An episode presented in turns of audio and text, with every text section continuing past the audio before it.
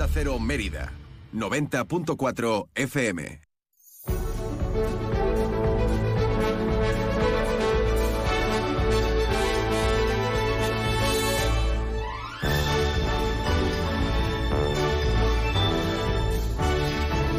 Más de uno Mérida. Inma Pineda. Onda Cero.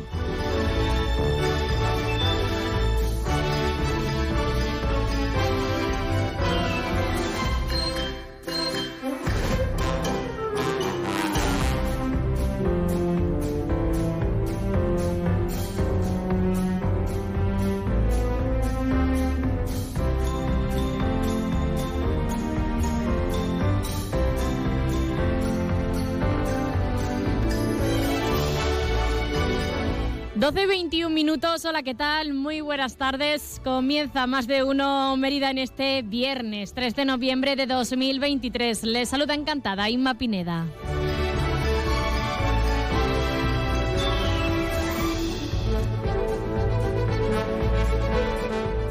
Vamos poniendo fin a esta semana con este viernes en el que vamos a comenzar repasando la actualidad de la actualidad informativa de Mérida y comarca en el día de hoy. Y lo hacemos como es habitual con nuestro compañero Rafael Salguero. Rafa, ¿qué tal? Buenas tardes. Hola Ima, ¿qué tal? Buenas tardes. Hoy el día está un poquito mejor, ¿no? se ha nublado, se ha nublado. Esta mañana... Está lloviendo, de hecho. ¿Está lloviendo? Sí, ahora mismito sí. Está chispeando ligeramente, pero está chispeando, sí. Está, se, ve, se ve el suelo mojado, los tejados y está lloviendo ahora mismo. Además hace un frío. Y eso que esta mañana cuando he llegado yo, que he venido andando, eh, hacía solito, parecía que iba a estar el día así despejado, salía el pues, sol, pero se ha estropeado rápidamente. El sol se ha ocultado totalmente. Bueno, los oyentes no pueden ver, pero Isma está con, un abrigo, puesto, de pluma, porque está.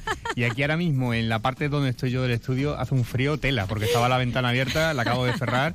Y, bueno, pues eh, sí. Hemos puesto ya la calefacción en onda cero, pero no, no, pero no, termina de arrancar. No furula, yo no sé si es que está todavía un poco adormecida, está todavía con el horario de verano. O a lo mejor se nos ha olvidado cómo se programaba la parte de, de, calor para que calentara esto. Puede ser, puede ser. frío.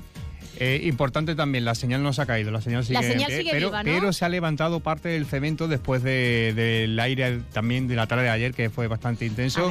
Y está ahí, ahí, ¿eh? pero ¿quién iba a esperar que se secara eso ayer con la que estaba cayendo y la humedad que había? Le doy un mes, un par de meses, un par de borrascas más y cae. Seguiremos informando. Sí, por cierto, Ciarán, que ya ha finalizado y ya entra la nueva, no se va a hacer sentir demasiado en Extremadura, aunque sí que está la alerta amarilla activa para mañana por la tarde en la provincia de Cáceres, a esta hora, que tú sabes que estas cosas luego van ampliándose y finalmente es fácil que acabemos en alerta amarilla toda Extremadura. Y se llama, es un sábado, pero se llama Domingos, la nueva. Domingos, sí, debería llamarse en ese. Sábados, debería llamarse, pero ah. Domingos se ah, llama. ¿Ese nombre lo hemos puesto nosotros? Pues no lo sé quién lo pone. esto. Yo es que quiero sentarlos aquí a esa gente que lo pone y de partir. Yo sé, digo, como es Domingos, es español, digo, a lo mejor nos bueno, ha tocado a nosotros, Domingo español, sí, en ese sí, pero Domingos así, pues. Domingos. Eh, es un apellido muy portugués, es un nombre muy portugués. ¿Ah, sí? Sí, totalmente. Ah, pues a lo mejor han sido los vecinos portugueses. Pues puede ser, no, no me extrañaría nada. Bueno, esto cuento el tiempo. Tiempo este que estamos aquí. Oye, damos la previsión del tiempo mejor que los de la EMET, ¿eh? Sí, ponla luego. Porque, a última hora, luego la pongo, Más que nada porque está patrocinado y eso, ¿verdad? ya, y ya que hacen el trabajo, ya que hacen el trabajo, tendremos que escucharlos. Otra cifra, el dato de desempleo, que es el que hemos conocido eh, esta, esta mañana, el correspondiente al mes de octubre en la ciudad.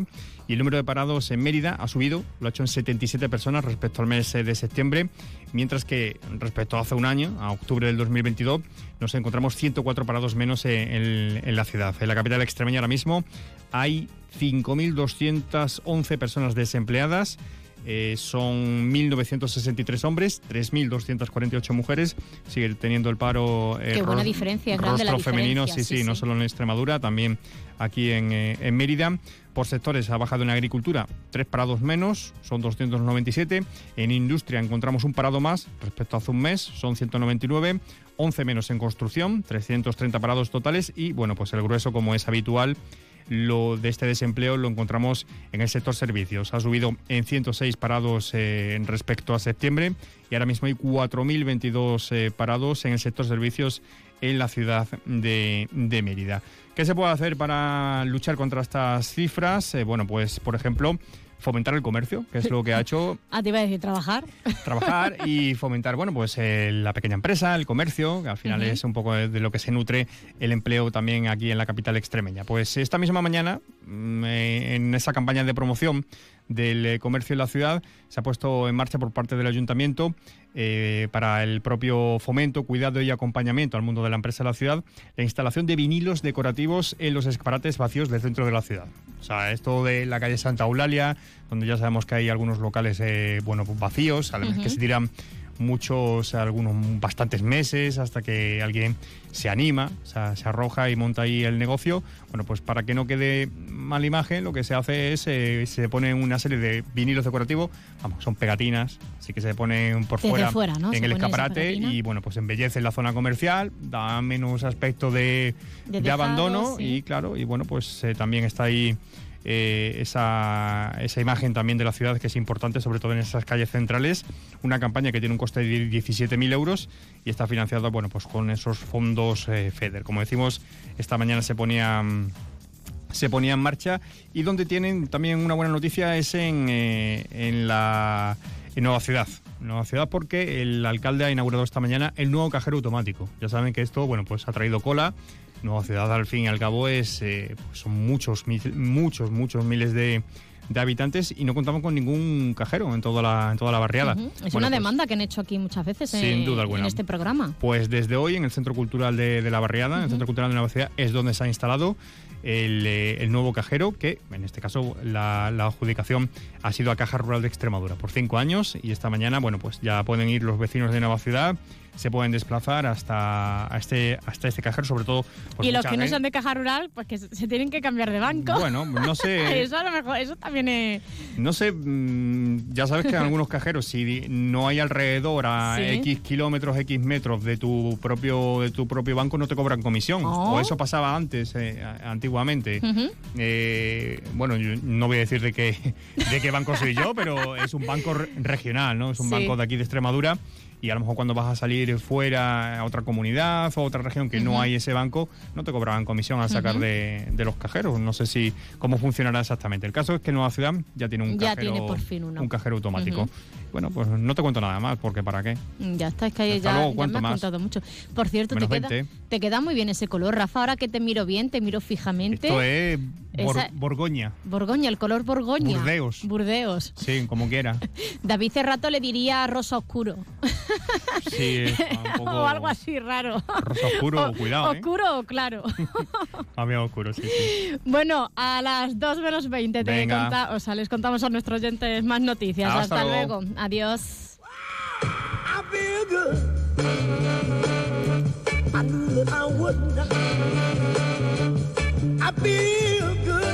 Ahora sí que sí, vamos a interesarnos por la previsión del tiempo. PPA Asesores Energía Solar, especialistas en la instalación de paneles solares para empresas, les ofrece la información meteorológica. Si comparamos el tiempo con respecto al día de ayer, bueno, pues que hay que decir que se presenta más calmado, pero vamos a ver si esto va a seguir así, si va a empeorar, lo vamos a conocer de la mano de la Agencia Estatal de Meteorología. Buenas tardes. Buenas tardes. Hoy en Extremadura tendremos viento del oeste al suroeste. Se esperan lluvias débiles en el norte montañoso, más dispersas y ocasionales en el resto. Al final del día tiende a intervalos nubosos. Las temperaturas diurnas bajan en descenso más ligero en la zona norte. Se esperan máximas de 17 grados en Mérida, 16 en Badajoz y Cáceres. Mañana la borrasca domingos dejará cielo nuboso cubierto con precipitaciones que se irán extendiendo de norte a sur localmente persistentes en el norte y que tienden a remitir al final del día. El viento será de componente suroeste y oeste con rachas fuertes mañana. Las temperaturas diurnas suben. Se esperan máximas de 20 en Mérida, 19 en Badajoz, 17 en Cáceres. Las mínimas suben ligeramente en el norte, se mantienen sin cambios en el sur. Se esperan mínimas mañana de 12 grados en Badajoz, 11 en Cáceres y Mérida. Es una información de la Agencia Estatal de Meteorología. ¿Estás buscando una solución de energía solar para tu empresa? En PPA Asesores Energía Solar somos especialistas en la instalación de paneles solares para empresas. Con nuestros contratos PPA podrás disfrutar de energía solar sin realizar ninguna inversión inicial. No esperes más. Ponte en contacto con nosotros y te asesoraremos sin compromiso sobre la mejor solución para tu empresa. Llámanos al 622-407-104. PP Asesores Energía Solar, tu aliado en energía solar para empresas.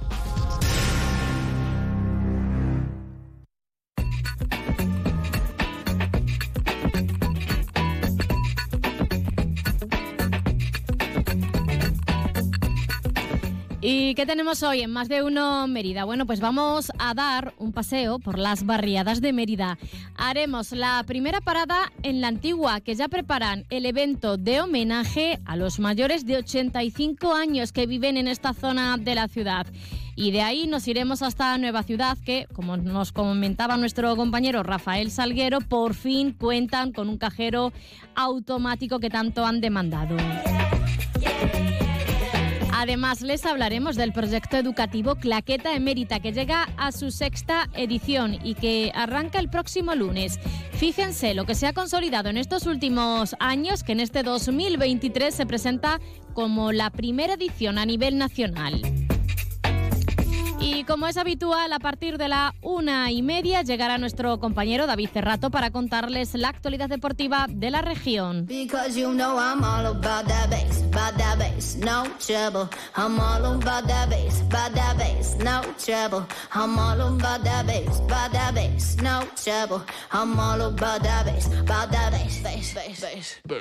Yeah, it's pretty clear. I ain't no size Se lo comentamos casi a diario. Toda la información que están escuchando a esta hora y también toda la programación de Onda Cero se puede encontrar tanto en nuestra página web como en nuestras redes sociales. Recapitulo esa información. Eh, si nos siguen en nuestra, en nuestra cuenta de Onda Cero Mérida, en Facebook o en X, podrán eh, tener toda la información del día de la capital extremeña. Además, tenemos página web www.ondacero.es. Buscan la emisora de Mérida y ahí también encontrarán las noticias de la ciudad y podrán escuchar todos los programas de esta casa. Y se pueden descargar además la app de Onda Cero disponible para iOS y para Android. Se la descargan en su dispositivo y pueden escuchar la radio en cualquier sitio y a cualquier hora.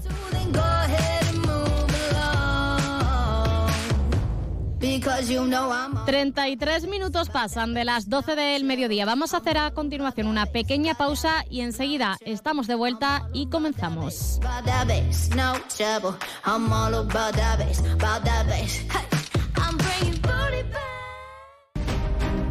En tu servicio técnico oficial Kia Gedauto en Mérida, cuidamos de tu Kia, pero también de ti. Por eso te cambiamos el aceite y filtro de tu Kia por solo 85 euros, IVA incluido. Promoción válida hasta el 19 de noviembre. Kia Gedauto en Mérida, en Calle del Acero, frente al nuevo Mercadona. Operación ahorro en Rapimueble. Remate final de precios. Apilable de salón 299 euros. Dormitorio de matrimonio 399 euros. Ahorra con Rapimueble, líder en precios, calidad y garantía. Y paga en 12 meses sin intereses. Más de 200 tiendas en toda España y en rapimueble.com. En Mérida, nueva tienda en carretera de Valverde frente a Kia. Transforma el museo abierto para convertirlo en el gran centro dinamizador del turismo en la ciudad. Los trabajos que concluirán a final de año supondrán una gran transformación tanto del espacio como del contenido, apostando por las nuevas tecnologías y espacios inmersivos. Se cuenta para ello con una inversión de casi medio millón de euros cofinanciados por fondos europeos. Mérida se transforma. Ayuntamiento de Mérida, Fondo Europeo de Desarrollo Regional, una manera de hacer Europa. ¿Quieres conocer a los ganadores de la segunda edición de los premios Mentes AMI? Entra en mentesami.org y descubre iniciativas y proyectos inspiradores como el del Centro Dominiques de Barcelona, ganador de la categoría Fomento del Pensamiento Crítico, del IES Julio Caro Baroja de Fuenlabrada, ganador en la categoría Promoción de los Valores y la Convivencia, o el IES de Cacheiras de A Coruña, ganador de la categoría Impulso de la Creatividad Audiovisual Responsable. Y si eres profesor o profesora, en la edición 2024 tendrás una nueva oportunidad para presentar tu proyecto. Premios Mentes AMI, una iniciativa de la Fundación A3 Media con la colaboración de Platino Educa y Unie Universidad. Atención. Llega la bajada de temperaturas y en Centro Comercial Cámara estamos preparados con todos los productos para la calefacción. Cualquier solución para el confort de tu vivienda como puede ser la leña y el pellet. Visita nuestras instalaciones en Mérida, en la carretera nacional 630, cafetería con menús diarios. Elige bien, elige cámara. Descubre la satisfacción de conocer el espacio de parafarmacia más completo en el centro de Mérida. Parafarmacia Lisa de Tena, medicina natural, puericultura y alimentación infantil. Higiene personal, ortopedia y ayudas técnicas para nuestros mayores. Y en cosmética contamos con los laboratorios más exclusivos en dermofarmacia. Además, somos especialistas en tratamientos de acné, caída del cabello, manchas del rostro, pieles atópicas y cuidados podológicos. Para Farmacia Lisa de Tena, abierto todos los días del año, sábados, domingos y festivos incluidos. En Calderón de la Barca 1, las cuatro esquinas. Más de uno Mérida. Inma Pineda. Onda Cero.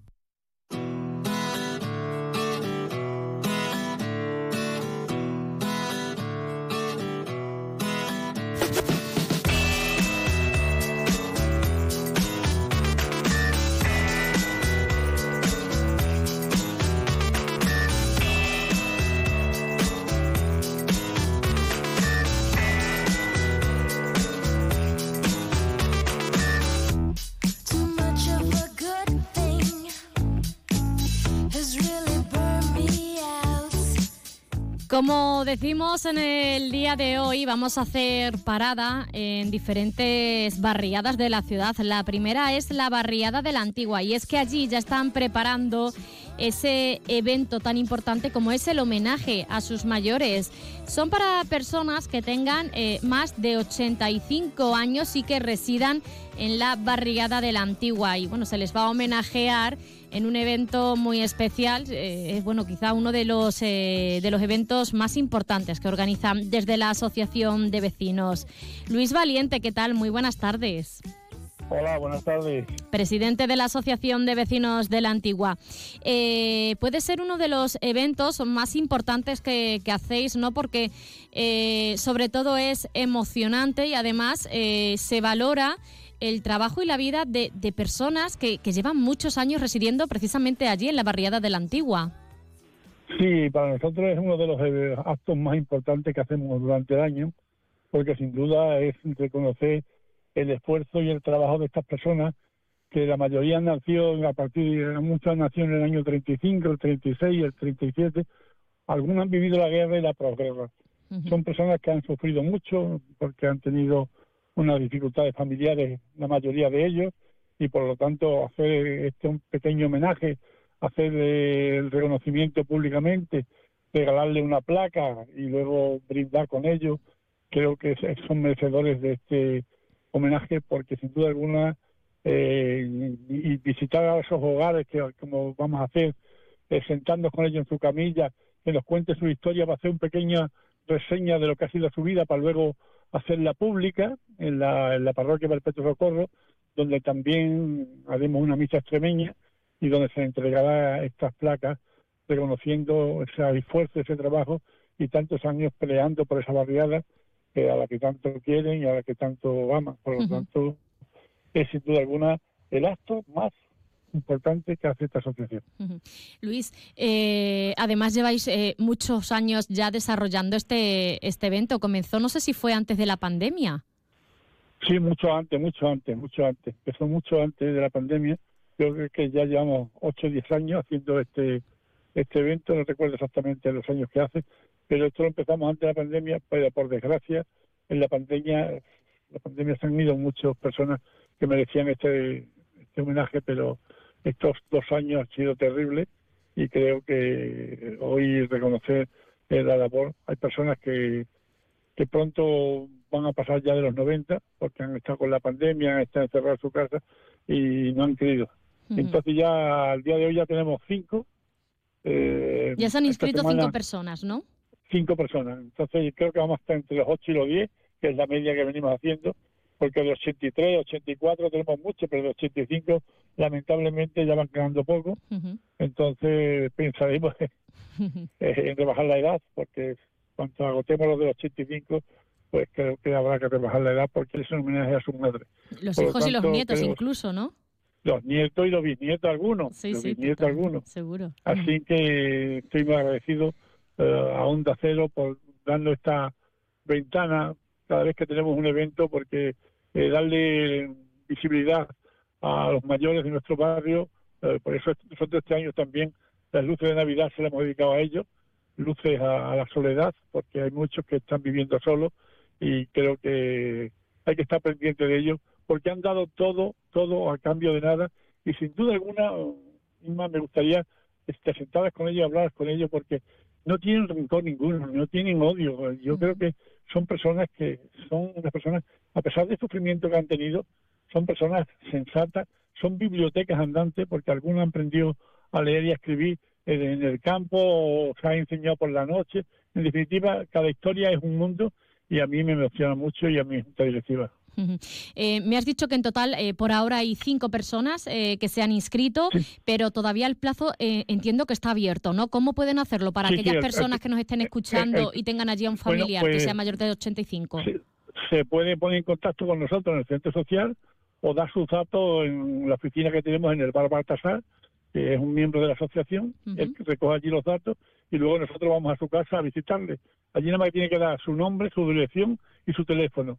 Y si no, cualquier tarde que se pase por el centro social y allí le tomaremos los datos. ¿Ya hay fecha para la celebración de- del evento en el mes de, Sí, de noviembre la- a finales, la no? fecha- la- será el día 26 de noviembre a las doce y media de la mañana en la iglesia Perpetuo Socorro. Y ahí se llevará a cabo Así todo, sí. todo el evento. Ujú. Si, juntamos 8, 8, si juntamos 10, 10, lo que juntemos.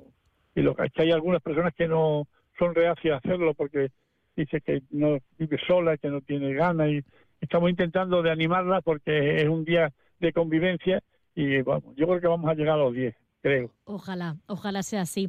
Eh, oye Luis, bueno, tenemos este evento de cara al 26 de noviembre. Mm, Recordar a todos nuestros oyentes que las personas que, que vivan en la barriada de, de la Antigua y tengan más de 85 años aún están a tiempo de, de poder inscribirse en el centro Sí. social para dar los datos y bueno, que allí vais a estar los martes y los jueves, y no en el bar eh, Baltasar, Sí, no, donde pero, también pueden eh, el, recoger centro, el centro social está todas las mañanas abierto. todas las mañanas. Entonces, Entonces cualquier mañana pasa por allí. Si no estamos uno de nosotros, tenemos allí una oficina que está allí al centro de los ordenadores y mm, le van cogiendo los datos y los van metiendo en el ordenador. Por lo tanto, cualquier mañana que quieran. nosotros ya los tenemos localizados, creo que vamos a visitarlos. Ya tenemos localizados algunos más y vamos a visitarlos a ver si los convencemos para que estén ese día allí con su familia para que luego, después que hagamos el acto, Iremos al centro social y tomaremos una copita de vino español. Supongo que en- eh, del centro social también hay alguno que se haya apuntado, ¿no? Porque allí van muchas personas Sí, mayores, sí, también sí, con el programa. El, programa Lazo, Sí, de la, sí. sí. Lo que pasa es que no- no- la mayoría no llegan a los 85, están entre 83, 84. Hay una que, que- iba a hacer, pero se ha roto la cadera, que tiene 86. Ujú. Y esa pobre me decía ya Luis, con la ilusión que yo tenía, y bueno, pero no te preocupes, no te preocupes, el año que viene está la primera. Bueno, oye, eh, tenemos esta, este evento por delante, pero bueno, también te quería preguntar por el tema de las luces de, de Navidad.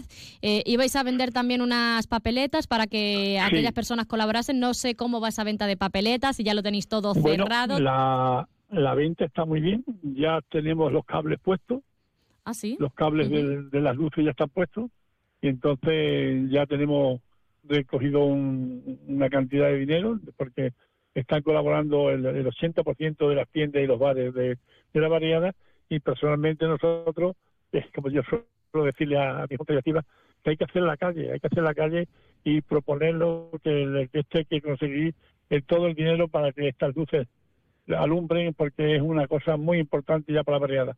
Nosotros ya lo tenemos todo previsto. Este, a mediados de mes adelantaremos una cuota a la empresa, el 50%, y luego ya seguiremos haciendo esta labor, porque quiero agradecer a todos los vecinos que están colaborando.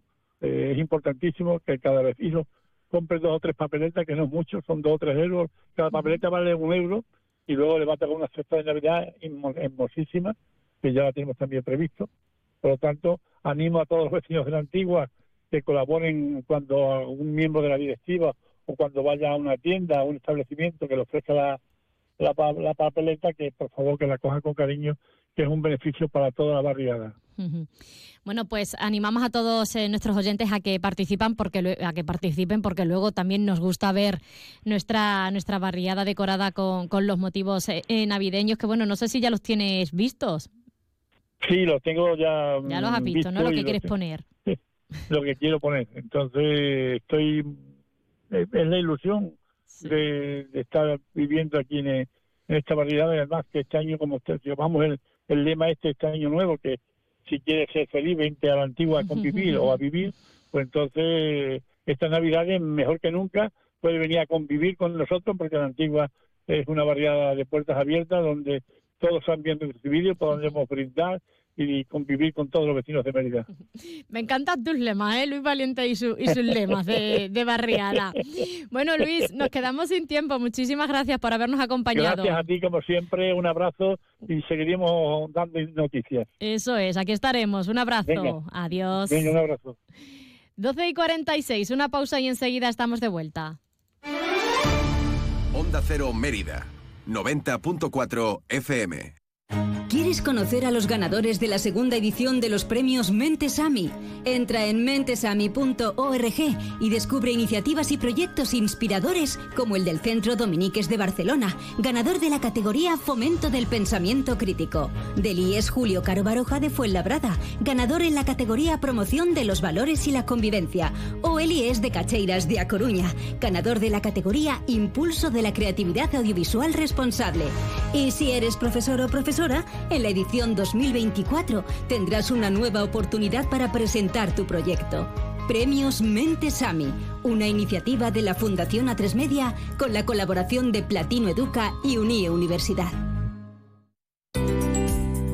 Expo Zarza, Feria Multisectorial de la Zarza. Viernes, sábado y domingo 3, 4 y 5 de noviembre, Recinto Ferial de la Zarza. Un espacio para realizar tus compras con descuentos especiales. Un amplio abanico de sectores representados. Hogar, ropa, alimentación, coches, maquinaria, decoración, dulces. Música en directo, sorteos, zona de ludoteca y atracciones infantiles. Entrada gratuita. Organiza Ayuntamiento de la Zarza, patrocina Diputación de Badajoz, Expo Zarza, 3, 4 y 5 de noviembre, unas compras diferentes. Mira, Sonia, por comprarme esta camisa me han regalado la alcazaba. ¡Claro! Y a mí la torre de espantaperros por este secador. Venir de compras a Badajoz tiene premios monumentales. Concejalía de Comercio, Ayuntamiento de Badajoz.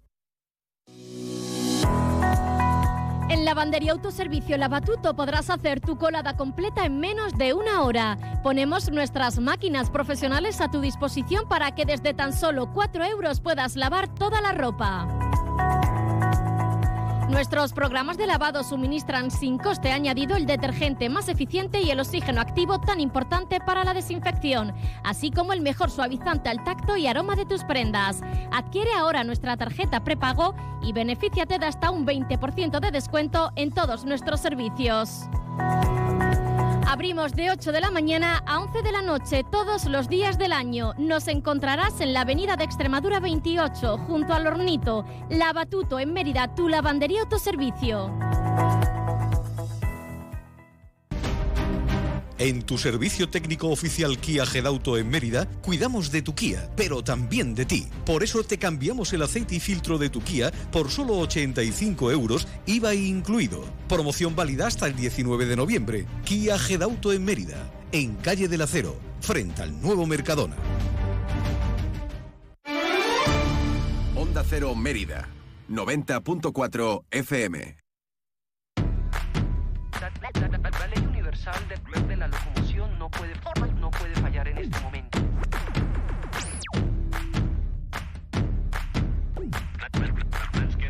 Moving, all the people moving. One move for just one dream. We say moving, Vamos ahora con una buena noticia que la verdad costado, ha costado conseguirla. Y es que, bueno, eh, llevaban ya eh, muchos meses eh, los vecinos de la barriada de Nueva Ciudad solicitando un cajero automático. Allí viven más, bueno, pues de mil personas y no había ni un cajero automático para poder hacer alguna, alguna eh, acción ¿no? Eh, con el tema de bancario y tampoco se podía sacar dinero, tenían que moverse a otras barriadas o incluso al centro de, de la ciudad. Bueno, pues por fin, por fin ya hay un cajero automático y se ha inaugurado esta, esta mañana. Vamos a hablar con el presidente de la Asociación de Vecinos de Nueva Ciudad, Óscar Rueda. Óscar, ¿qué tal? Muy buenas tardes. Hola, buenas tardes. Y ya tiene miga la cosa que sea noticia el que por fin se haya ina- inaugurado un cajero automático eh, en una barriada con tantísimos vecinos y vecinas eh, en Mérida. Pues sí, la verdad que sí, como tú bien dices, no debería de ser una noticia porque al final eso tendría que ser una cosa obligatoria, por así decirlo, pero sí, la verdad que sí, que hoy damos un paso más y una reivindicación que llevamos tres años eh, sin, sin cajero automático y sin sucursal bancaria en la barriada y bueno, pues hoy hemos dado un, pa- un pasito más.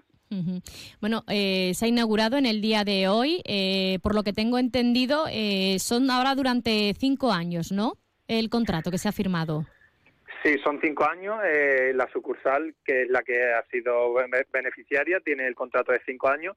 Eh, mm, el ayuntamiento no, no paga ningún coste por el alquiler ni nada de, la sucursal y que ese era el, el, el pacto que hicieron y con el que nos dijeron a nosotros el, el ayuntamiento que se iba a trabajar para la sucursal que apostara por Nueva Ciudad y así así, la verdad que muy contento porque ha quedado muy bonito, eh, está encajado perfectamente en la fachada de la del Centro Cultural de Nueva Ciudad y, y la verdad con mucha ilusión, sobre todo los vecinos mayores que estaban esta mañana allí ya pendientes, la verdad que sí. Cuéntame, ¿cómo ha sido esa, esa inauguración? Porque había, bueno, como tú dices, muchas personas mayores allí, bueno, pues pendientes, ¿no?, de poder sacar su dinero.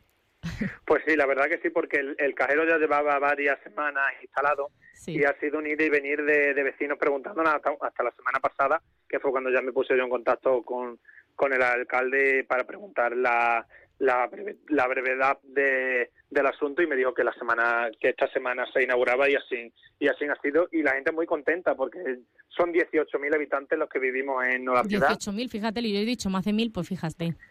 pues 18.000. en Nueva Ciudad 18.000 más las seis barriadas que alberga que, rodea nuestra barriada. O sea, en total, en el margen izquierdo del río Guadiana, pues podremos vivir cerca de 25.000 o 26.000 personas que no había ninguna sucursal ni ningún cajero automático. Y bueno, pues la inauguración muy bien. La- lo hemos inaugurado primero el alcalde, ha sacado el dinero del cajero, luego lo he hecho yo y luego lo ha hecho el presidente de mayores de, de la Asociación de Mayores de Nueva Ciudad y bueno, pues hemos, la verdad que, que no me lo esperaba porque... Ha funcionado no- bien, ¿no? Ha funcionado Sí, la bien. la ya verdad habéis que sacado muy bien, ha dinero. funcionado muy bien. Si os descuidáis, dejáis el cajero vacío solo en esta mañana. No, bien. entre unos y otros. Bueno, pues eh, por fin ese cajero automático, una demanda que, como decía Oscar, bueno, pues llevabais eh, tres años, más de tres años solicitando y por fin se ha hecho ya una, una realidad, bueno, pues en ese edificio municipal como es el Centro Cultural de, de Nueva, de Nueva Ciudad.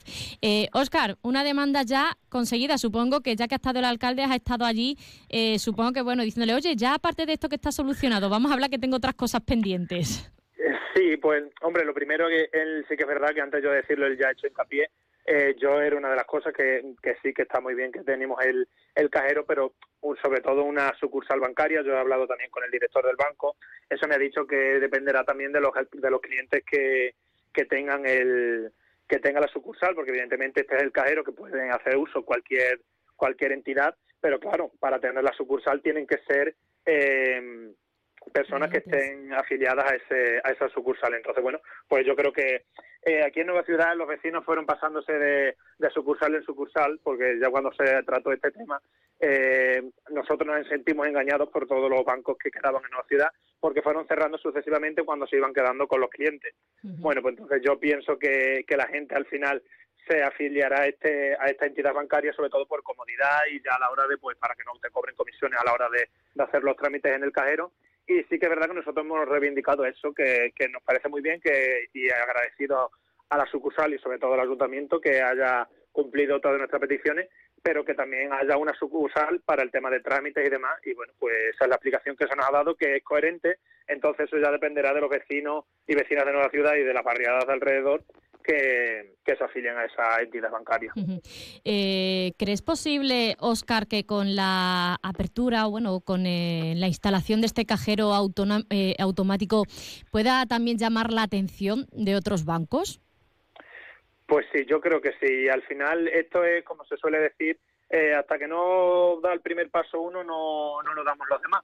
Entonces yo creo que esto es ya la primera semilla ya está puesta y yo confío y que no en, mu- en, un, en un corto pla- plazo de tiempo eh, más sucursales, si no ponen un cajero, eh, pongan alguna sucursal. Sobre todo el tema es la, la sucursal, porque el cajero al final sí que es verdad que nos va a venir muy bien porque la gente no se tiene que desplazar al centro ni a otras barriadas a sacar dinero e ingresar, pero sobre todo el tema de, para el tema de trámites, sabes que hay mucha gente mayor en Nueva Ciudad, en San Antonio, en Bellavista, son barriadas de gente mayor que no pueden hacer trámites y no se pueden desplazar hasta el centro. Entonces, eh, la entidad de Caja Rural Extremadura, que es la que ha sido concesionaria, se ha comprometido a que si lo- los vecinos y vecinas se afilian a esta entidad, pues puedan poner una sucursal en, en la barriada, porque al final el tema de las sucursales se han ido cerrando por el, por el, por el redu- por reducimiento de, de, de sucursales en las ciudades, pero ellos, bueno, somos una, eh, al final esto es una ciudad, porque estamos hablando de casi 30.000 habitantes, eh, pues más que un pueblo. Entonces, pues, ven razonable que si ellos cuentan con esos baremos, puedan abrir una sucursal en la barriada. Ojalá sea así, una sucursal, sobre todo por lo que tú hablas, que hay muchos eh, trámites que, que no se pueden hacer en el cajero automático y ya no solo que no se puedan hacer, sino que hay mucha gente que, que desconocen que, que se pueden hacer ahí esos trámites y de ahí que bueno que haya muchas dudas y muchas ocasiones bueno pues decidamos o sea necesario el acudir a esa sucursal bancaria bueno pues para eh, solventar eh, problemas o, trámites eh, administrativos. Bueno, Oscar, eh, muchísimas gracias por habernos acompañado. Enhorabuena por fin por conseguir para, la barriada ese, ese cajero automático y a ver si, si se animan otras sucursales, otros bancos y también sobre todo el, el poner esas sucursales allí. Muchísimas gracias, que pases buen fin de semana. Gracias a vosotros Un igualmente. abrazo, hasta luego. Hasta luego.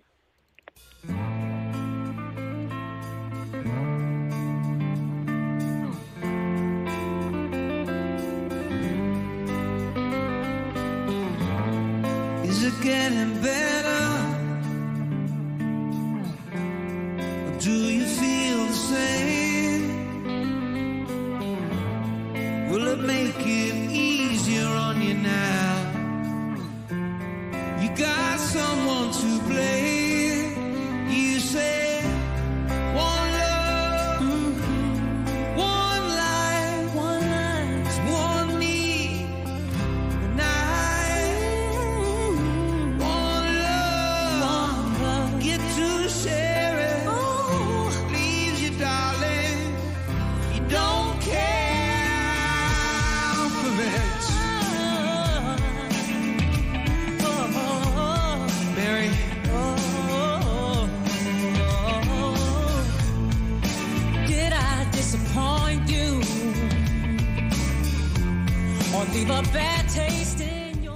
Finalizamos esta primera parte del programa dando paso ahora a la información nacional e internacional de Onda Cero en ese boleto de la una del mediodía. También tendremos a nuestro compañero Juan Carlos González que les dará toda la actualidad de Extremadura.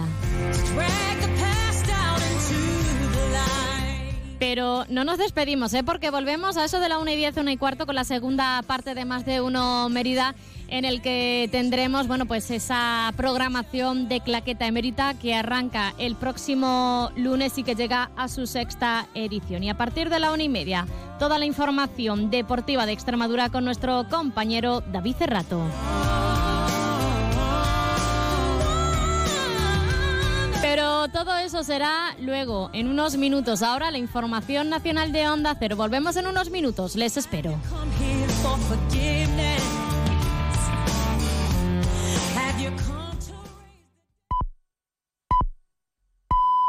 Es la una de la tarde, mediodía en Canarias.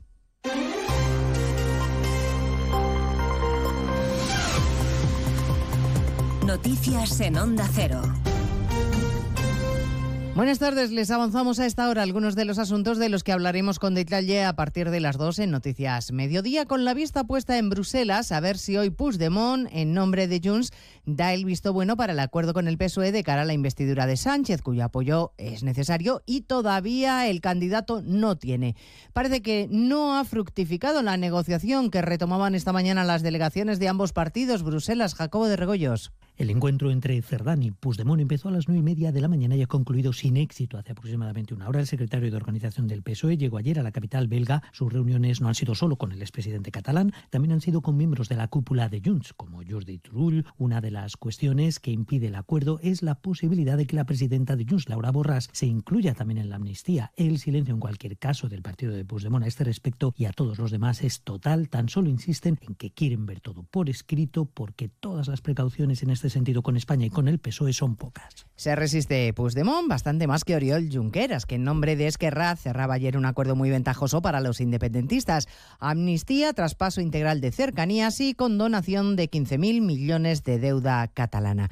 Y esto es lo que más escuece, esa condonación a buena parte de los presidentes autonómicos y no solo del Partido Popular. El socialista asturiano Barbón se queja amargamente porque su comunidad ha cumplido mientras los demás no.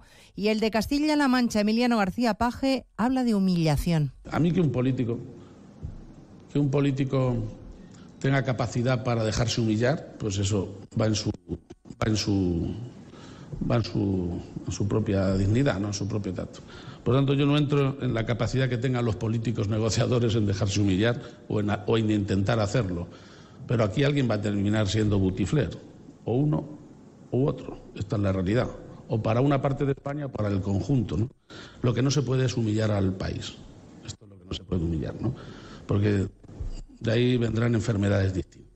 Ante el clamor de la indignación ha salido al paso la vicepresidenta económica Nadia Calviño, que garantiza igualdad de trato. Patricia Gijón. Nadia Calviño confirma que la condonación de la deuda a las autonomías no elevará la deuda de España ni afectará a nuestra financiación en el extranjero. Desde el Gobierno de España eh, garantizamos, como hemos venido haciendo, la igualdad de trato de todas las comunidades autónomas y que, por tanto, se trata de una medida que sería extensible a las comunidades autónomas gobernadas por el Partido Popular. Lo señalo porque me ha sorprendido la reacción tan rápida que han tenido algunas comunidades autónomas. La ministra de Economía en funciones subraya el extraordinario comportamiento del mercado laboral y fija el objetivo del pleno empleo para la próxima legislatura. El Gobierno destaca la resistencia del mercado laboral. La patronal COE, sin embargo, está preocupada por la pérdida de dinamismo de la actividad. Advierten además de que la inestabilidad amenaza la resistencia del mercado laboral y que las decisiones políticas no van en la buena dirección. Desde la Asociación de Trabajadores Autónomos, su presidente Lorenzo Amor señala que la hoja de ruta que marca el Gobierno no favorece el empleo y que ya hay autónomos evitando contratar. Si bien las empresas están aguantando mayoritariamente los empleos, hay muchos autónomos, muchas empresas que desde luego en estos momentos están ya empezando a evitar eh, las contrataciones. Contrataciones que vemos que han bajado eh, con respecto a las que se venían produciendo en el año anterior. A partir de las dos recorreremos las zonas del país donde la borrasca Kiara sigue provocando problemas. Todavía está en alerta por viento y fuertes lluvias. 27 provincias de 14 comunidades. Lo peor con aviso rojo en el litoral gallego y el resto del Cantábrico. De todo ello hablaremos en Noticias Mediodía. Como ampliaremos esta última hora que nos acaba de llegar, la Sala de lo Penal de la Audiencia Nacional confirma Casualmente ahora que se está negociando la amnistía, entre otros para los CDR, el auto de conclusión de sumario de la causa precisamente de esos eh, comités de la República. La sala penal acuerda la apertura de juicio oral contra 12 personas que fueron procesadas por los delitos de pertenencia a organización terrorista, tenencia, depósito y fabricación de sustancia o aparatos explosivos inflamables de carácter terrorista. Todos estos es a los que se pretende indultar. Audiencia Eva Llamazares. La justicia sigue su curso, sí, y 12 miembros de los CDR están llamados a juicio oral. Fueron procesados por delitos de terrorismo por las protestas callejeras orquestadas por los ERT, célula de los CDR, integrada por individuos con gran radicalidad que a través de la violencia pretendían conseguir la independencia de Cataluña. Sin embargo, aunque hoy la sala confirma la apertura de ese juicio oral, será una de las causas que puedan quedar amnistiadas de confirmarse el pacto, de manera que nunca llegarían a juzgarse. Por tanto, quedarían sin ningún castigo acciones como los planes para ocupar el Parlamento, los cortes de carreteras y los levantamientos de barreras de peaje desplegados para reclamar la autodeterminación. Unos buenos chicos que se quedarían sin castigo. Se lo contamos todo a partir de las dos cuando resumamos toda la actualidad en Noticias Mediodía, la actualidad de esta mañana de viernes 3 de noviembre. Elena Gijón, a las 2, Noticias Mediodía. Ayudo a hacer los deberes a los niños y descanso. Vale, ayudo a hacer los deberes a los niños, acerco a mi madre a Aquagym y descanso. Vale, ayudo a hacer los deberes a los niños, acerco a mi madre a Aquagym, paseo a Coco y... No se puede estar en todo. Bueno, Onda Cero sí, porque está en web, en app, en Twitter, en Instagram, en TikTok, en Facebook. Para que puedas escuchar lo que te has perdido en directo. Para que puedas comentar y disfrutar de contenidos exclusivos en la comunidad digital de Onda Cero. Onda Cero, tu radio. Onda Cero, Extremadura. ¿Qué tal? Muy buenas tardes. Repasamos la actualidad extremeña la sintonía de Onda Cero. Les contamos que el número de parados en Extremadura aumentó en 886 personas en octubre y la cifra de desempleados vuelve a superar la barrera de los 80.000, en concreto 80.203, según los datos del Ministerio de Trabajo y Economía Social. En comparación con los datos de octubre de 2022, eso sí, el paro registrado en Extremadura ha descendido en más de 4.500 personas. El número de parados se incrementa en todos los sectores, salvo en construcción y en personas sin empleo anterior. Destaca sobre todo el incremento en 1.367 desempleados en el sector servicios. En cuanto a la seguridad social, tenemos 5.117 cotizantes menos en octubre, pero en términos anuales hemos ganado más de 1.600 cotizantes. También les contamos en clave de sucesos un cadáver calcinado aparecido esta mañana en las inmediaciones de la Plaza de Toros de la localidad pacense de Llerena, que se encuentra en las afueras del municipio y también tiene funciones de auditorio. Nos acerca la última hora desde Onda Cero Extremadura. José Miguel Amaya. Los bomberos de Llerena han confirmado que se trataría del cadáver de una mujer. A la espera del levantamiento del cadáver por parte del juzgado de instrucción número uno de Llerena, Policía Científica y Judicial investigan la aparición de un cadáver calcinado en el entorno de la Plaza de Toros de Llerena esta mañana. Después se trasladará hasta el Instituto de Medicina Legal de Badajoz para determinar la causa de la muerte. Todas las hipótesis se mantienen abiertas a esta hora sobre lo que podría haber ocurrido. A primera hora de la mañana, un vecino que salía a pasear su perro llamó directamente al 112 tras hallar casualmente el cuerpo. Estaremos atentos a la última hora. Ya está en marcha la edición número 32 de la Feria de España y Portugal, la Feria Hispano-Portuguesa FEISPOR, en la institución ferial pacense en Badajoz. Este año, como una de las grandes novedades de FEISPOR, la feria, además transfronteriza entre España y Portugal, de Turiberia. Allí se encuentra nuestro compañero Vicente Pozas. ¿Qué tal? Buenas tardes, cuéntanos.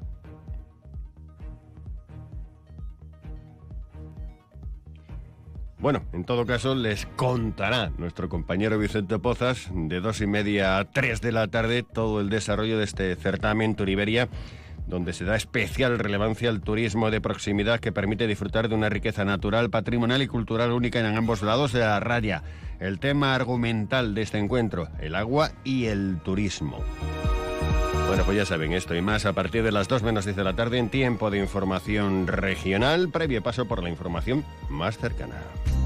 ¿Sabías que si tienes experiencia laboral o formación no formal puedes obtener un título de formación profesional o un certificado de profesionalidad de manera rápida y gratuita? En CREEX te ayudamos a poner en valor tu talento. Ponte en contacto con nosotros en el 924 28 61 61 o en acreditaciones@creex.es y te diremos cómo conseguirlo. Campaña financiada por la Unión Europea Next Generation, Plan de Recuperación, Ministerio de Educación y Formación Profesional, Gobierno de España. ¿Aún no conoces gastroexperiencias de otoño? Son propuestas culinarias en restaurantes de toda Extremadura. Actividades de turismo gastronómico, cultural, activo y de naturaleza para combinarlas como quieras. Ah, y también alojamientos. Infórmate en turismoextremadura.com. Junta de Extremadura. Este viernes 3 de noviembre, Gente Viajera por Extremadura se traslada a Turiberia, la muestra de turismo ibérico que se celebra en Ifeba dentro de la Feria Hispano-Portuguesa FEISPOR. Badajoz se va a convertir un año más en punto de encuentro del turismo de uno y otro lado de la raya y nosotros estaremos allí recogiendo impresiones. El viernes, Gente Viajera por Extremadura, en la muestra de turismo ibérico Turiberia, con la colaboración del Ayuntamiento de Badajoz. Onda Cero, Extremadura.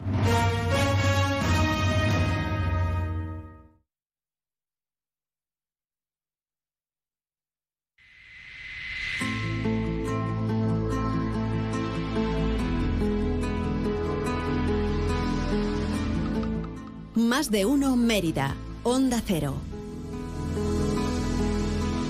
Mira cómo pasa el tiempo, cómo cambia el horizonte, cómo cambia el viento, cómo cambian las personas y los sentimientos. Lo que antes era malo se convierte en bueno y ahora es nada lo que antes era un universo y yo sigo caminando siempre a paso. 13 y 11 minutos, ya estamos de vuelta en más de uno Mérida. En unos minutos vamos a hablar de la sexta edición de Claqueta Emérita que este año se celebra a nivel nacional. Va a arrancar el próximo lunes con talleres, proyecciones de encuentros y además va a celebrar una gala ya para clausurar todo este festival el 11 de noviembre. Enseguida hablaremos con el presidente de la Asociación Esmerarte, José Luis Cárdenas, que nos va a hablar de toda la programación y también del origen de este festival. Y a partir de la una y media repasamos la actualidad deportiva de Extremadura con nuestro compañero David Cerrato. Este es el menú que tenemos en la segunda parte del programa, en Más de Uno Mérida. Vamos a hacer una pausa y volvemos.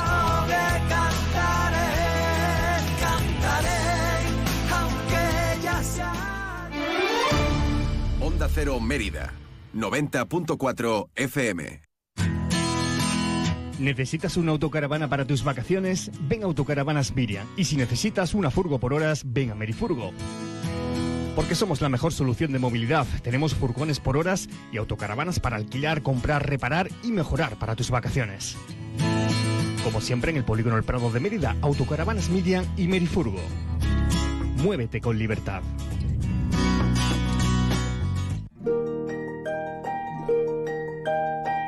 Con más de 30 años de experiencia, nuestra filosofía es llevar a cabo el cuidado integral y personalizado de tu piel.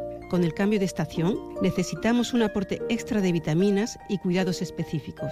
Renovación celular, cura reparadora oxigenante, reafirmación, hidratación profunda. En definitiva, reequilibrarla y nutrirla con tratamientos adaptados para que recobre su vitalidad, potenciando el efecto tensor de la epidermis y protegiéndola de agresiones externas. Nuestro objetivo, la salud y belleza de tu piel. París Centro Médico Estético e Instituto de Belleza. Ángela Jiménez. Calle Santa Eulalia 26, Mérida. 924 310203.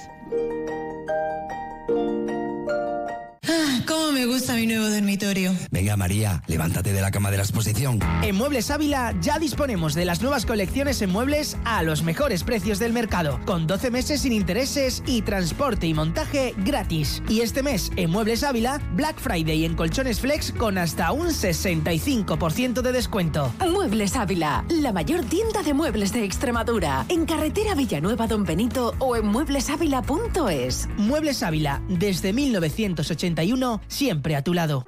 Mami, papi, quiero que me lleves a Clínica Diana. ¿Por qué, hijo mío? ¿Te pasa algo? No me pasa nada. Pero a mí me ha dicho que allí hay unos superhéroes que te dicen cómo tener poderes y ser más fuertes. ¿Superhéroes? Sí, se llama Capitán Pedriata. Llévame a Clínica Diana. Clínica Diana. También la Clínica de los Niños y sin lista de espera en Reina Sofía 34 924 31 12 16 Mérida. Encina Blanca de Alburquerque, vinos únicos, ecológicos, más de 2.000 años de tradición en cada botella, vinos premiados en los más prestigiosos concursos del mundo, vinos para disfrutar, para sorprender. Conócenos en encinablancadealburquerque.es. Ahora en tu tienda de Chacinas Castillo, gran oferta en lomos ibéricos de bellota. ¡Corre, que vuelan! Y ahora nueva apertura de tiendas en Sevilla, en Virgen de Luján y Pajés del Corro. Más de uno Mérida. Onda Cero.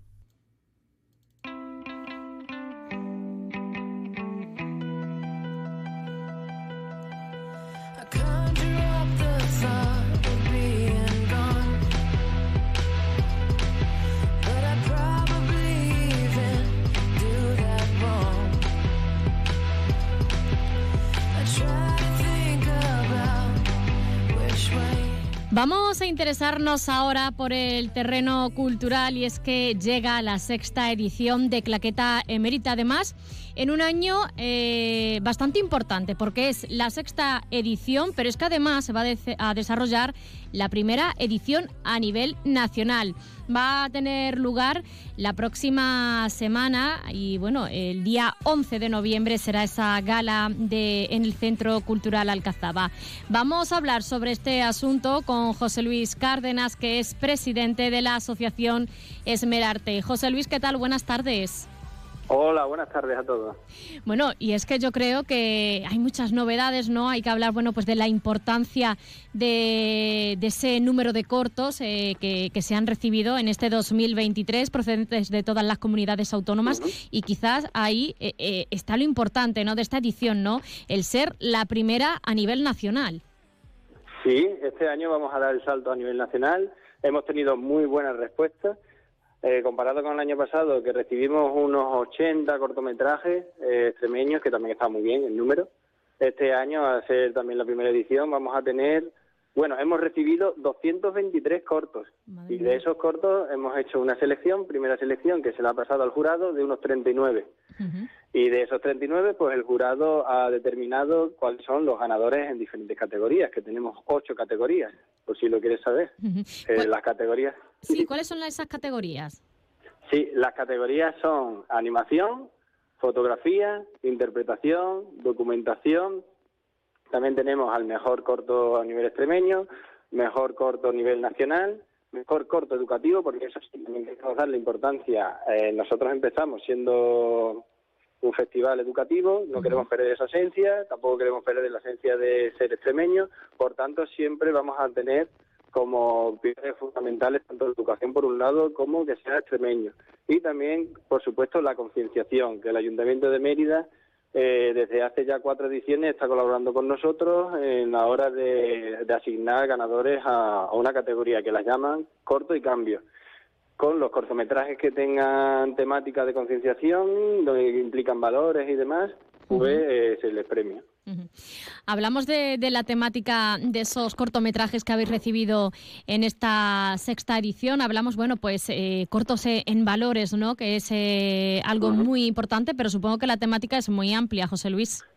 Sí, la temática es bastante amplia. Es sí importante recalcar lo que has comentado del cortometraje, es cine. Y el cine es un mecanismo muy potente para la hora de concienciar y educar en una serie de valores.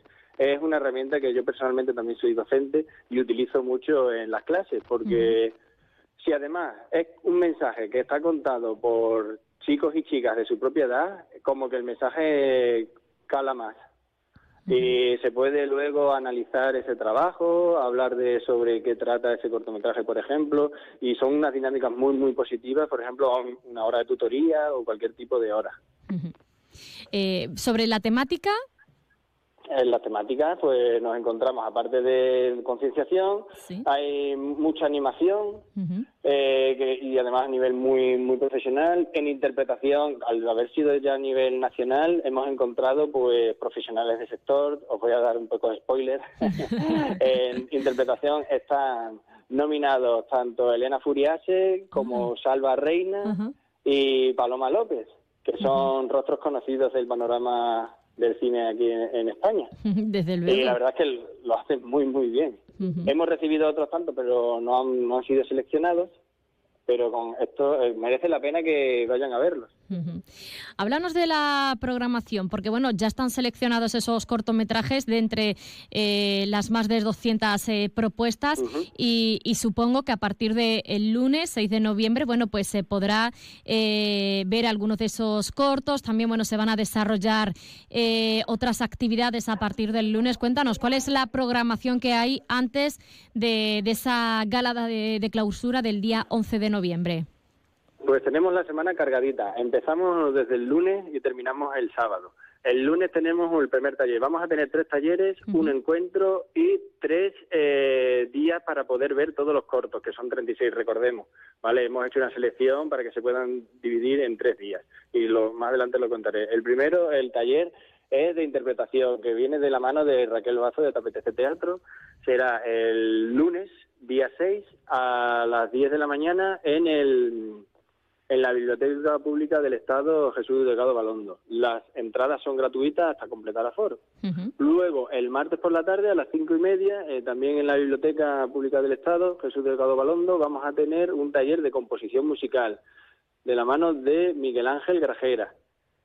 El jueves, vamos a, para terminar con los talleres, el jueves vamos a tener un taller en la Escuela de Danza Meridance, aquí de, de Mérida. Sí, eh, que será a las siete y media, que es un, eh, va a haber un taller de baile, de escenografía y demás. ¿Qué más tenemos? Ah, el, El encuentro, con el director, sí, muy bien, muy bien, lo sabes muy bien. Tengo la chuleta. Te da chuleta. el encuentro con el director será el sábado a las 12 de la mañana en el Centro Cultural Santo Domingo.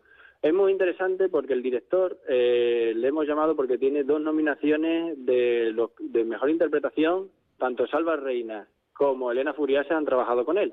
Por tanto, va, nos va a hablar primero, vamos también a ver los cortos por otra segunda vez porque cualquiera va a poder verlo los diré los días.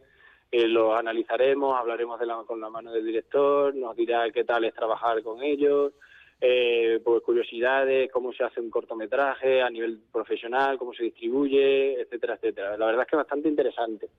Y luego, eh, para los que quieran ver los cortometrajes, que imagino que es mucho, vamos a habilitar tres días. Lo vamos a dividir en tres días, ¿vale? Va a ser el miércoles por la tarde. Los tres se van a ver, los tres días van a ser en el Centro Cultural Santo Domingo, para que lo tenga claro la gente. Luego, la gala sí será en el Alcazaba, pero los cortometrajes se verán en Santo Domingo. El primer día vamos a poder ver cuatro categorías, que son eh, mejor fotografía, mejor animación, mejor interpretación y, ah, y documental. Esas son las cuatro, ¿vale? Luego, por el viernes por la mañana, para centros educativos y para todo aquel que quiera, porque esto es gratuito, Es abierto, sí. ¿vale? Es abierto. Lo que pasa es que, que vayan cuanto antes o que reserven, porque ya hay muchos centros, por ejemplo, el viernes que nos han dicho que sí vienen, ¿vale? Eso aviso para el que nos esté escuchando y le interese. El viernes se van a ver los cortometrajes de categoría educativo y concienciación, que serán a las 11 en el Centro Cultural Santo Domingo. Y el viernes por la tarde ya las categorías premiadas con los premios más altos, que nosotros vamos a dar premios económicos también, que son al corto nacional, mejor corto extremeño y mejor corto nacional. En total, para que se haga una idea la gente que vaya a ir, dura una hora y media aproximadamente, lo que dura una película normal, o sea que ni muy largo ni muy corto, para que se Ya el día 11, el 11 de noviembre, ya será la gala, como has dicho, en el Centro Cultural Alcazaba. Eh, ¿Qué tenéis preparado para, para esa gala, aparte de, de la entrega de los premios? Uy, a ver, hasta dónde, a ver hasta dónde puedo hablar porque todo esto es, Es secreto, ¿no? Es secreto, mira. Otros años, yo yo hablo ya por otros años porque no me van a dejar decir mucho. Esto es como cuando haces una película y Si no te revelar riñen, la si no te trama. riñen. Ese, ese. Mira, eh, va a ser una gala llena de espectáculos. Ah, sí, esto sí lo puedo decir. Aurora Sabino va a estar presente, que la conocéis aquí de. Sí, sí. Son, ¿vale? Eh, vamos a tener actuaciones musicales, eh, una escuela de danza de la localidad de Mérida también va a colaborar y baila y, y demás. Eh, lo va a amenizar todo. Eh, va- los presentadores van a guiar durante todo el espectáculo en función de, de los actos de la gala se irán dando los premios, ¿vale? Pero para hacerlo así entretenido y ameno va a haber actuaciones entre premio y premio ¿vale? Y, y, no sé, a ver los premiados qué tal, a quién será. No quería terminar eh, esta entrevista, José Luis, eh, sin hablar de, de los alumnos y, y, todas las alumnas, porque hemos dicho que esto nació como un proyecto educativo y esa esencia no se puede perder. Hemos hablado de, de todos esos cortos que se han recibido, de todas las categorías, de cuándo se pueden ver, también de, de esa gala final de entrega de, de premios, pero no hay que olvidar tampoco eh, la gran esencia, como decimos, el origen de este, de este de esta claqueta emérita que es, bueno, pues eh, ese proyecto educativo de todos los alumnos y las alumnas. ¿Cuál es eh, el papel de estos alumnos en la organización eh, de todo este festival y también en esta gala de entrega de premios? Pues mira, como has dicho tú muy bien, la primera edición fue lo que nosotros, nosotros somos profesores, ¿vale? Uh -huh. Y los alumnos nuestros de realización audiovisual, proyectos eh, escénicos, lo que hacen es una serie de cortometrajes y dijimos, bueno, ¿por qué no enseñamos esos cortometrajes que hacemos en una gala? Y empezó así. Empezamos invitando a otros institutos que tienen imagen y sonido, como por ejemplo el Moñino y el Brocense de Cáceres, y eso fue extendiéndose, ¿por qué no lo hacemos también extensible a Extremadura y demás? Pero nunca vamos a perder la esencia de que los alumnos eh, sean, que nos colaboren y nos ayuden a la hora de realizar la, la gala. Uh -huh. Porque ellos, aparte de, lo, de, hacer los cortometrajes, también tienen módulos que son de, de espectáculos. Sí. Y yo es que lo veo una herramienta súper buena, de mejor prueba, esta que por mucho conocimiento que nosotros le demos aquí en clase, el ponerlo en práctica, ver que viene gente de fuera, profesional, o sea, un evento real, es que esto es una, es una experiencia única y nosotros no queremos que se pierda. Aparte uh -huh. de que ellos lo, lo, dan todo, porque les ven las caras de ilusión, cómo nos colaboran, nos ayudan, eh, se lo toman muy en serio, o sea, profesionales, profesionales. El que está en sonido lo hace de sonido muy bien, luego el que está encargado con la cámara, porque hacemos también una realización en streaming, estar atentos por si alguien no puede venir, que lo lanzaremos por nuestras redes sociales. O sea que a nivel top. Estoy muy, muy satisfecho con el trabajo que están haciendo los alumnos y la implicación. Como dices, bueno, pues eh, esto es eh, la mejor eh, clase práctica que, que, pueden tener y el trabajo bien hecho es, bueno, pues viene a, a, ser esta la sexta, la sexta edición y además el éxito que está teniendo y cómo ha crecido en estos últimos años. Eso quiere decir que el trabajo está bien hecho y que los alumnos también lo están haciendo, lo están haciendo muy bien, aparte, como no, de, de todo el profesorado y de todos tus compañeros. José Luis Cárdenas, presidente de la Asociación Esmerarte, muchísimas gracias por habernos acompañado y a disfrutar a partir del lunes de esta sexta edición de Claqueta Emérita. Muchísimas gracias. Muchas gracias y os esperamos. You said you hated the ocean, but you're surfing now. I said I love you for life, but I just sold our house. We were kids at the start, I guess we're grown ups now. Couldn't ever imagine even having doubts, but not everything works out. No, now I'm out dancing with